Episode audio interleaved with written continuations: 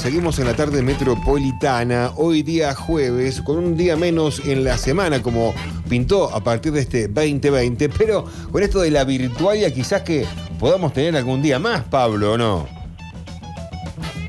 ¿Cómo andás, Turco? ¿Todo bien? Bien, querido, ¿vos me escuchás bien? Sí, ahora sí te escucho perfectísimo. ¿Vos me escuchas bien? Bien, eh, no escuchaste mi pregunta, digamos. No. Ah, que digo que ahora que trabajamos mucho virtual, a lo mejor pueda salir tres veces por semana, Durio, decía yo. No, yo bajo ningún punto de vista trabajo más, Turco. ni, Ah, siquiera, bien. ni siquiera en condiciones de pandemia, muchísimo menos. Me- Nos quedó muy clara la historia, sabemos que hoy día jueves nos toca el toque Durio, ¿no? El corchazo a la frente, pero con un poco es. de dulzura y con cariño. ¿eh? Sí, y hoy te digo más, hoy un poquito menos corchazo porque me cansé un poco de la cosa de- de- depresiva, deprimente y Bien. demasiado profunda de las películas. Vamos a ver un dibujito animado, así que creo que viene más light, más sutil, más encantador, más ATP. Vamos a la presentación oficial y después seguimos, Pablito. Ok, dale. Bien, a esto no sabemos cómo presentarlo ni qué decir al respecto. ¡Qué raro! Porque Pablo Durio, con la lupa del caos, con escrúpulas puestas sobre todos los objetos de la vida cotidiana, como ese amigo que admiras pero que nunca querrías tener, analiza eventos sin sentido que provocan la neurosis colectiva de una nación desesperada por volverse loca. Todo terminó, señores. No tenemos escapatoria. Este es el Toque Durio. Soy un perversito. Un homenaje burlón o una burla homenajeada que termina en un chiste interno que Mario Magdas nunca supo hacer. Yo no lo entiendo. y que nadie entiende del todo.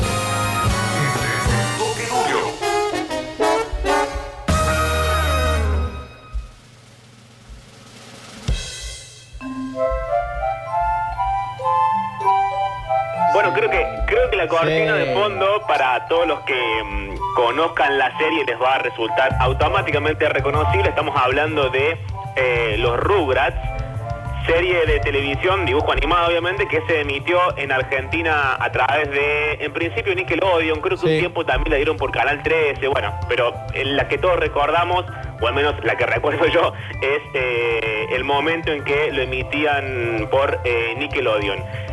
Para quien no lo sabe, Rugrats era una serie sobre unos bebés y estos bebés tenían un montón de eh, aventuras. Eran Tommy, Carlitos, Phil, Lily y Angélica, que Angélica era un poco la que le hacía bullying al resto de los bebés, era más grande, entonces desde esa mm, mayoría de edad, si se quiere, en términos de nenes chiquitos, era la que le hacía bullying a, a los bebés. Y usaba la misma estrategia narrativa que, por ejemplo, Toy Story, o ahora hay una de, de- de las mascotas que no me acuerdo cómo se llama, que es qué sucede cuando o los objetos inanimados como los juguetes, o los perros y los gatos, o las mascotas, o los bebés, qué sucede con ellos cuando no hay ningún adulto que los esté mirando, porque tampoco estamos 24 horas ni con los juguetes, ni con los bebés, ni eh, con, con las mascotas. Bueno, lo que sucede aparentemente es un universo completamente alternativo de aventuras, em, y, algunos, tip- y algunos, algunos sucesos me atrevería a decir que están contados, como ya hablamos acá de eh, Arnold Cabeza de Balón o de Bob Esponja, desde esta cosa de que es un dibujo para niños, pero tiene metido adentro ciertas referencias o ciertos guiños o ciertas capas de sentido que lo hacen también interesante cuando eh, uno ya deja de eh, ser un niño. Voy a hacer la primera salvedad de la columna mm, del día de hoy, que es la siguiente, digamos, todo lo que voy a decir de Rugrats, que son cosas que en las que coincide casi todo el mundo, que podría reducir rápidamente en la clave eh, de conciencia social o en clave eh, feminista de eh, los Rugrats. Pero siempre esto mismo, cada vez que sus- hacemos esto con las películas, con los dibujitos animados, no solamente yo, digamos, yo lo hago acá en la radio, y etcétera, digamos, pero es un- eh, una forma de contar cosas bastante común. Lo que me resulta complicado, mi duda es cuánto estamos sobreleyendo y sobreescribiendo el, el- el objeto de análisis y cuánto era realmente así. Lo digo porque eh, hace poco, va, hace poco creo que el año pasado, Hernán Panesi, que es un periodista mm, argentino, hizo, le hizo una entrevista a uno de los creadores de Rugrats y le preguntó esto mismo, digamos, si había sido pensado, si había sido a propósito toda esa cuestión eh, ese mensaje, por cierto, feminista de Rugrats, se había sido muy pensado. Y le respondió que no, que no lo habían hecho a propósito. Que es cierto que los personajes femeninos tienen un carácter fuerte en eh, el dibujito, que están bien definidos, que están bien delineados, que tienen su personalidad, pero que la verdad lo habían hecho solamente por la gracia narrativa de este grupo de bebés jugando. Entonces, a veces pienso eso, ¿no? ¿Cuánto hay de relectura de algo cuyos creadores quizás no lo pensaron así? Y si, también es otra pregunta a la cual no tengo respuesta, si el creador de un objeto de arte, sea por ejemplo una canción, un libro, un dibujito animado o un cuadro, es la última referencia de su sentido o si los espectadores también tenemos algo parecido al respecto. Bueno, no hay una respuesta a esa pregunta, no la hay, digo, en el plano del pensamiento, todavía nadie se ha puesto de acuerdo si eh, el sentido último es del autor, de los que lo ven o lo leen o lo escuchan o de todos juntos. Hay una referencia muy chiquita a esto en una comedia muy boba que se llama Juliet Naked, eh, Julieta Desnuda sería la traducción rápida al español, eh, en la cual está un tipo que es muy fanático de un cantante de rock que desapareció. Y este tipo muy fanático tiene un videoblog y habla todo el tiempo sobre la obra del cantante desaparecido y analiza las canciones y sabe toda su biografía de memoria y que, y que tal tema estaba dedicado a no sé quién y que ahí rompió con no sé cuál y entonces el segundo tema es cuando tuvo un bebé y se fue y era drogadicto y no sé qué. Después resulta que este cantante desaparecido aparece el tipo muy fanático va y le cuenta todas sus especulaciones y sus análisis muy sesudos sobre la obra del otro y el creador, el cantante, le termina diciendo, sí, bueno, pero todo lo que vos quieras, pero en realidad yo esa, esa obra de escribí, no sé, estando borracho en mi casa solo. Digo, vuelvo a lo mismo, ¿cuánto hay de lectura del, sentido y del significado de quien lo escucha, de quien lo lee, de quien lo consume, de quien lo ve y cuánto hay de eh, el creador? Hecha esta salvedad, hecha esta cosa que en realidad es una duda más, mm. volvemos a eh, los Rugrats. Vamos a contar dos capítulos. El primero lo vamos a desarmar un poquito más, el segundo es porque es más divertido y también creo que es más eh, inclusivo en términos de eh, los oyentes de, de la radio. Pero el primero tiene que ver con lo siguiente. Es un día de calor, están los nenes jugando con tierra. en un momento Lily, Phil y Lily, para quien se acuerda, son los bebés que son gemelos, que son exactamente iguales, nada más que Lily tiene un moñito en la cabeza, creo, esa es la cosa que lo diferencia, y tiene un vestidito. Entonces Lily empieza a contarle a los bebés, el resto de los bebés son todos hombres, son todos varones, digo, eh, les cuenta las bondades de un vestido en los días de calor, bondades obvias, digamos, tiene más aire y es más fresco. Entonces Tommy, que es el protagonista, dice, bueno, pero ¿por qué entonces las nenas pueden usar vestido y los bebés varones no podemos usarlos? Y Lily lo mira y le dice, desde cierta maldad, porque los gemelos, que para mí son los mejores personajes de la serie, pero eh, a, lo margen de eso, los gemelos tienen como cierta viveza, cierta cosa media malvada, media, media diabólica en, en sus maneras, le dice, bueno, las nenas podemos usar vestido y los nenes no, porque los nenes son malos. Así arranca la columna del día de la fecha. Primer audio, Lili explicándole a Tommy por qué no puede usar vestido. ¿No debería estar notando? Después todo estaría verde. ¡Ah! Tal vez el cielo se averió. Me gusta que haga calor, hace que la lengua de Firulai se asome. Pero hace sudar a mis piernas.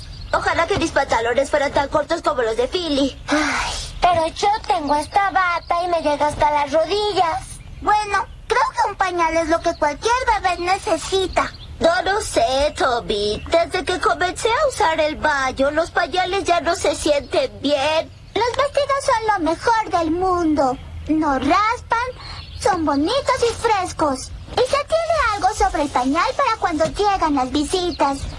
Claro que los niños no usan vestidos. ¿No? ¡No! Pantalones y las niñas usan vestidos. ¿Y por qué debemos usar cosas diferentes? Pues, pues porque las niñas son buenas y los niños son malos. Ah, es por eso.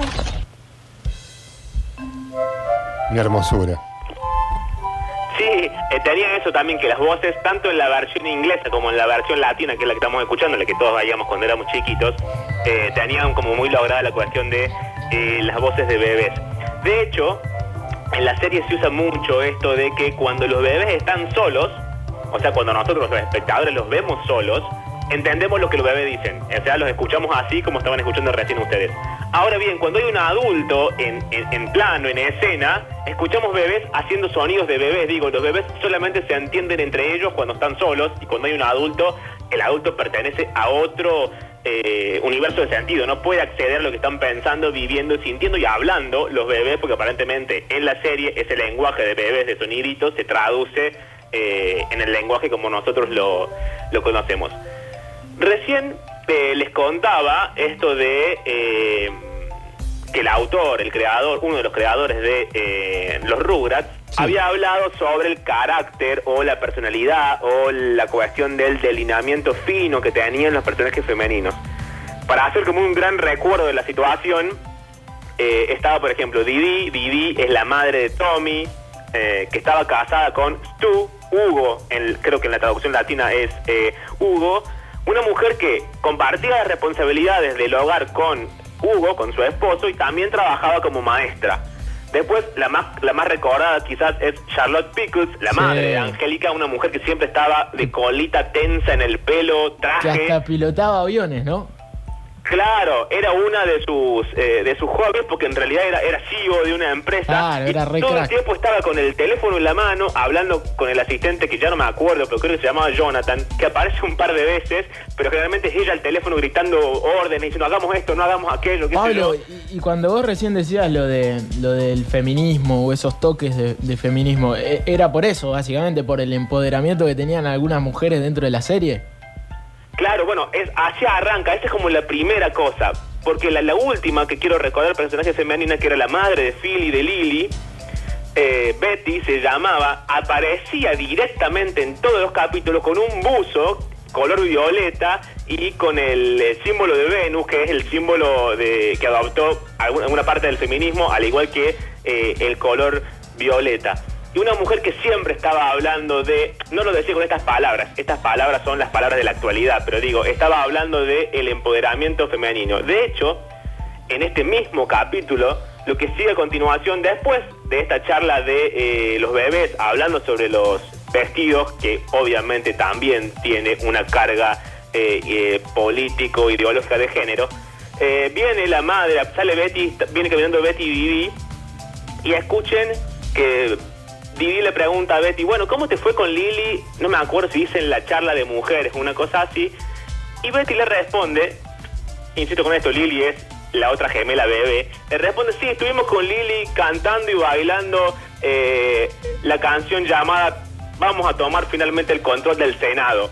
Tenía como todo el tiempo ese mensaje eh, constante. En el segundo audio sucede esto que les estoy eh, narrando y además Philly, cuando la ve a su madre venir caminando y la ve venir caminando de pantalones, Dice, bueno, un momento, nos han mentido, nos acaban de mentir. Si las mujeres usan pantalones, ¿por qué nosotros no podemos usar vestidos? Entonces lo mira Carlitos y le dice, Carlitos, vamos a ponernos vestidos.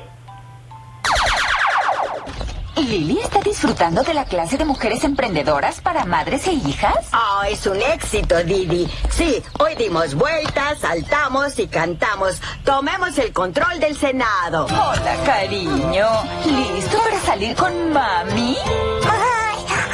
¿Por qué no nos reunimos en el parque para la Feria Internacional de la Comida a las dos? Ah, perfecto. No puedo esperar a hundir mis perlados dientes en alguno de esos deliciosos panes de Zambia. ¡Ah, ¡Qué rico! ¿Crees poder llevar a estos dos pequeños al parque, Ulises? Bueno, supongo que... Genial, diviértanse con Ulises. ¿Te acompaño, Didi? ¡Ay! ¡Cielos! Mi mami usa pantalones y es mujer. Creo que es cierto. Si las mujeres pueden usar lo que quieran, también nosotros. Vamos, Carlitos. Nos probaremos un vestido. Ay, ¿por qué ser un niño debe ser tan difícil? Bueno, finalmente, eh, Philly y Carlitos suben a ponerse los vestidos, juegan con los vestidos, qué sé yo. En un momento se quedan dormidos. Cuando se despiertan, Ulises, Ulises es el padre de Philly y de Lily, el, esposo de Betty, los llevó al parque. Y sin darse cuenta, porque el padre mucha atención no les presta, los lleva vestidos de nena a Philly y a Carlitos al parque. Entonces, eh, se bajan del cochecito, siguen caminando, se encuentran con otros nenes. Los otros nenes piensan que Phil y Carlitos son dos nenas, entonces les ofrecen, no me acuerdo si gomitas, chocolates, algo así. Y en un momento, al principio, Carlitos va a decirle, no, mira, eh, no somos nenas, eh, somos nenes, estamos vestidos así porque estábamos jugando, qué sé yo. Pero Philly, que lo amo, porque tiene como esa cosa de viveza igual que Lily, dice, le agarra la mano a Carlito como diciendo, Carlito, un poco. Y dice, no, sí, en realidad somos nenas, yo me llamo Filiberta, él, ella se llama Carla, dame todos tus dulces, dame todos los chocolates. Eh, y finalmente se los comen. En un momento forcejean porque los dos nenes se pelean por Carlitos. Carlitos se cae al piso, se le levanta el vestido, le ven los calzoncillos azules, que sea azul y que ellos digan, hoy un calzoncillo azul. He leído otra vez en esta misma clave. Se dan cuenta que son nenes. Entonces salen, se salen corriendo para pegarles. Los dos nenes corren a Philly y a Carlitos para pegarles porque han sido engañados. Eh, entonces, en ese recorrido en el parque, de esta es una especie de feria de colectividades, digo, hay entretenimientos de varias naciones, etcétera, se cruzan eh, primero con unos humos. Y entonces, Philly le dice a Carlitos eh, que personas adultas están usando pañales y los pañales son solamente de bebés. Y otra vez Carlitos pregunta, bueno, pero ¿por qué no podemos usar entonces nosotros vestidos? Estamos todos locos. Y Philly le responde, bueno, porque acabamos de ponernos y nos están persiguiendo para pegarnos. Luego de esto, siguen corriendo, llegan a una reunión de bebés escoceses, que obviamente están todos los bebés escoceses con la pollera escocesa. Y entonces, después de atravesar los humos, después de atravesar a Betty, la madre de Philly, de Lily de pantalones, y después de atravesar a los bebés escoceses, nuestros bebés, Carlitos y Philly, empiezan a entender que, al igual que la vestimenta, hay ciertas cosas de la vida cotidiana que no son, no son otra cosa que una ficción política aceptada, que todos decidimos que era así y que culturalmente se instituyó como algo válido. ¿Qué significa esto? Que si usar, eh, por ejemplo, pañales hiciera un sumo, o usar una pollera escocesa y te convierte en escocés, y usar un vestido te convierte en nena, o usar un pantalón te convierte en nene, si esa es la ficción instaurada normal y la que aceptamos, significa que hay otra ficción posible. Si esto es un relato, hay otro relato posible. Entonces le- los bebés entienden que toda actuación en la vida cotidiana, en la vida diaria, es eso, una actuación, un rol, una performance. Y por lo tanto, si aceptamos que lo son, significa que también hay otras cosas posibles, más allá de las que consideramos normales o estándares. Tercer audio de la columna del día de hoy y después cambiamos rotundamente de capítulo y nos metemos en la revolución de la clase trabajadora. Me agrada tu vestido. Frankie, ella es mi amiga. Ah, Philly, ¿no deberíamos decirles? Philly, ¿te llamas Philly? Sí, es diminutivo de um, Filiberta. Y ella es um, um, Carla. Carla también es niña. ¿No es cierto, Carla? Bueno. ¿Me das un gusano? Toma. Muy bien. Ah. ¡Wow! ¡Qué sabroso! ¿Lo ves? Los gusanos son mejores que los chocolates. ¿Por qué no te pierdes por ahí, Frankie? Ay, por favor, Joy. Son dos. Tú puedes quedarte con la otra. Ay, ¡Vamos! ¡No quiero compartirla! ¡Suéltala! ¡Oblígame! ¡Ay, ¡Ayúdame, Filiberta! ¿Qué? ¿Qué? ¡Ay, no! ¿Ropa interior azul? Joy, le diste dulce a un niño. Bueno, tú la creíste mujer, ¿o no? Ah, sí. Atrapémoslos. Sí, los niños no deben usar vestidos. ¡Corre, Carlitos! Feria Internacional de la Comida. ¿Por aquí? Sí. Ay, ay, ay, ay. ¡Vamos!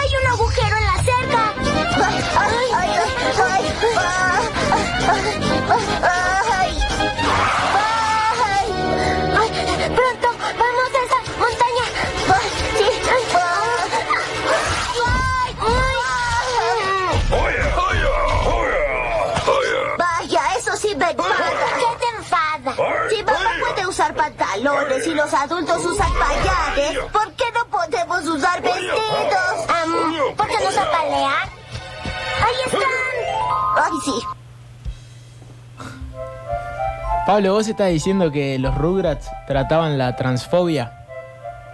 Sí, estoy diciendo que trataban eso y que trataban un montón de otras cosas más dentro de la trama de eh, mm, bebés jugando. Tremendo. Tremendo, ¿no? Sí, porque aparte digo, eh, ahora ya está más instaurada la idea de que los dibujitos también son consumos para gente grande. Hoy ya, esto es una opinión mía, no sé si es cierto, pero eh, que se entienda que lo que quiero decir es lo siguiente. Me parece que ahora los dibujitos ya se piensan con esta conciencia, ¿no? Hora de aventuras tiene, o un show más, tiene otra, otro subtexto que es claramente dirigido a un público adulto. Me parece que estos primeros dibujitos de, sobre todo de Nickelodeon, hablo de los Rugrats, eh, Arnold Cabeza de Balón, el, no sé, Bob Esponja, eh, Rocket Power, eh, los Tom Berry, digamos, todos esos dibujitos eran para niños, pero empezaban a mechar constantemente estas otro tipo de eh, situaciones que no dejan de ser graciosas porque vos cuando lo ves es un dibujito divertido y vos podés leerlo eh, en ese, en ese sentido, como es eso, es un dibujito divertido y nada más, o podés si querés eh, entender o buscarle estos otros eh, significados. Vamos a movernos de tema, un tema que ya quizás nos compete a todos un poco más, que es la, eh, la revolución de la clase trabajadora, llamémosla así como tradicionalmente la llamó eh, la, izquierda más eh, ortodoxa. Lo que sucede es lo siguiente, Angélica se pone un puesto de limonada. Se pone un puesto de limonada para juntar unas monedas, porque vieron que en Estados Unidos, yo no lo sé, pero digamos, lo sé solamente por la tele, debe ser que se usa mucho que los nenes vendan limonada en la puerta de la casa porque pasa en cuanta película o dibujito hay de nenes, se ponen a vender limonada en la casa. Bueno, está bueno que vendan limonada, que es algo bien sano, ¿no? Sí, sí, obvio, pero viste que acá no, acá no hay eh, nenes vendiendo cosas en la puerta de sus casas. Digo, eh, nenes... Vos no tuviste infancia. Yo cuando era chico media. vendíamos hasta la madre cuando éramos pibes nosotros. bueno, también, eh, también es posible. Pero entonces, Angélica se pone este puesto de, eh, de limonada, se llama Lemongélica, me gusta Sí, el nombre me solamente por eso encantó, lo digo. me encantó. Eh, y se da cuenta que los bebés están ahí al pedo y que ella puede no laburar, hacerlos laburar a los bebés y no darles plata.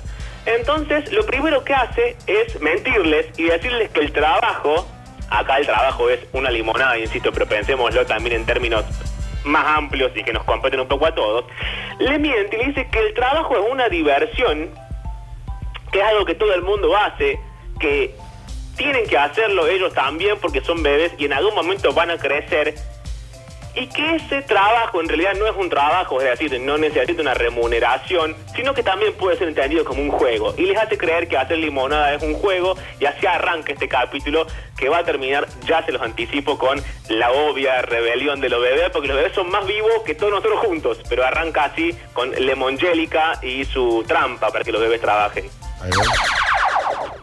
Necesita dinero para un juguete. Tal vez quiere comprar un aeroplano. O tal vez anoche mientras dormíamos todo el mundo se volteó de cabeza y ahora los adultos juegan todo el día y los niños trabajan. ¿O no? No. Lo hago porque es lo mejor de todo el mundo. ¿Mejor que jugar con lobo? ¿O que comer gusanos? Ay, sí. Pero los bebés no pueden hacerlo. Son muy pequeños. Esta diversión es solo para mí. No podrán jugar a la linomada. No importa cuánto me lo supliquen. Por favor, déjanos jugar. Por favor. Bueno. De acuerdo. Ay, esto no me parece ameno. Pero lo es. Es decir, Carlitos, Carlitos, Carlitos. ¿Alguna vez te he mentido? Bueno, hubo una ocasión en que dijiste que Firulais era mi hermano. de jugar a la linomada! ¡Bien! ¡Vamos! Y la vez que dijiste que las rocas se comían y... Una ternura bárbara la tarde de hoy, Pablito. bueno, me, me gusta que haya funcionado porque quería que fuese menos corchazo que todas las anteriores. Sí. Así que bueno, va, va por acá entonces. Eh, obviamente los bebés se dan cuenta. eh, se dan cuenta que lo están estafando porque Angélica hace lo que hacen todos los jefes. Volvemos a lo mismo que hemos hablado un millón de veces. Hay una lectura actual de la riqueza, digo la riqueza en cualquier término, no en términos de millones, porque estamos eh, con una bebé que tiene un frasco lleno de monedas. Pero digo, es como si la riqueza fuese automáticamente ostentación. ¿Qué hace Angélica? Como hacen todos los jefes, lo primero que hace es contar la plata delante de los empleados. Entonces se pone a contar moneda una y otra vez adelante de los bebés. Entonces los bebés se dan cuenta Sí. que eh, algo falla en la distribución del dinero y de las tareas, porque si ellos están haciendo todo el trabajo y la que cuenta la plata es solamente Angélica, y bueno, algo en, el sistema y en la ecuación no está dando el resultado correcto. Entonces van, va Tommy y le dice, como una especie de líder sindical, le dice, bueno, eh, momento Angélica, nosotros estamos trabajando, danos aunque sea una parte de la ganancia, danos algunas moneditas para nosotros. Y Angélica hace otra cosa que hacen mucho los jefes, automáticamente después de contar la plata, que es que llorar que son pobres. Entonces Angélica dice, no, no sé qué, no les puedo contar esto, mi familia está terriblemente empobrecida, somos pobres, mírenlo a mi papá, que está cavando buscando monedas, el padre de Angélica, muy lejos en el plano, está cavando para plantar eh, unas flores, no está cavando buscando monedas, porque obviamente así no se consiguen las monedas. Entonces ella llora porque es pobre, los bebés dicen, bueno, nosotros tampoco tenemos dinero, lloran también porque son pobres y se acaban de dar cuenta, los nenes no tenían conciencia ni de lo que era la pobreza, ni el Sí. dinero, ni nada, pero acaban de amanecerse que son absolutamente pobres. Lloran todos hasta que Angélica, que insisto, sigue siendo la más viva de ellos, dice, bueno, no se hagan problemas porque los bebés en realidad no necesitan monedas. O sea, está bien que ustedes sean pobres. Así cierra la columna del día de la fecha. Pueden encontrarme en Instagram como arroba pablo-duri, donde subo siempre la data y toda la info de eh, la columna. Eh, hasta acá yo, muchachos, les mando un abrazo fuerte, el último audio del día y nos encontramos la semana que viene. Gracias, Pablo. Tendremos que detener el hielo. No lo sé. Mm, Los linomes me hacen ver como una viejita. Once mil millones de centavos. Oigan, acabo de ver a Angélica y tiene muchas monedas en ese vaso. Tienes razón, Tommy. Mm, Claro que sí. ¿Qué son monedas? Díganme. No sé. Son muy lindas. Sí, y brillantes. Yo quiero algunas. ¿Crees que las comparta con nosotros? Sí, Carlitos, todos jugamos a la linomada juntos. No sería justo que nos lo hiciera. ¿Por qué no las pedimos? Claro, le preguntaré. Es 19, llevamos Angélica. Genial. Ahora perdí la cuenta. ¿Qué quieres? Ah, Angélica, ah, hemos jugado a la linomada hace mucho tiempo y queríamos preguntarte si nos vas a dar unas moneditas tuyas. Bueno, ah, que podría si lo quisiera, pero yo... ah, ah, ah, ¿Por qué lloras? Tommy, no quería decirlo, pero es mi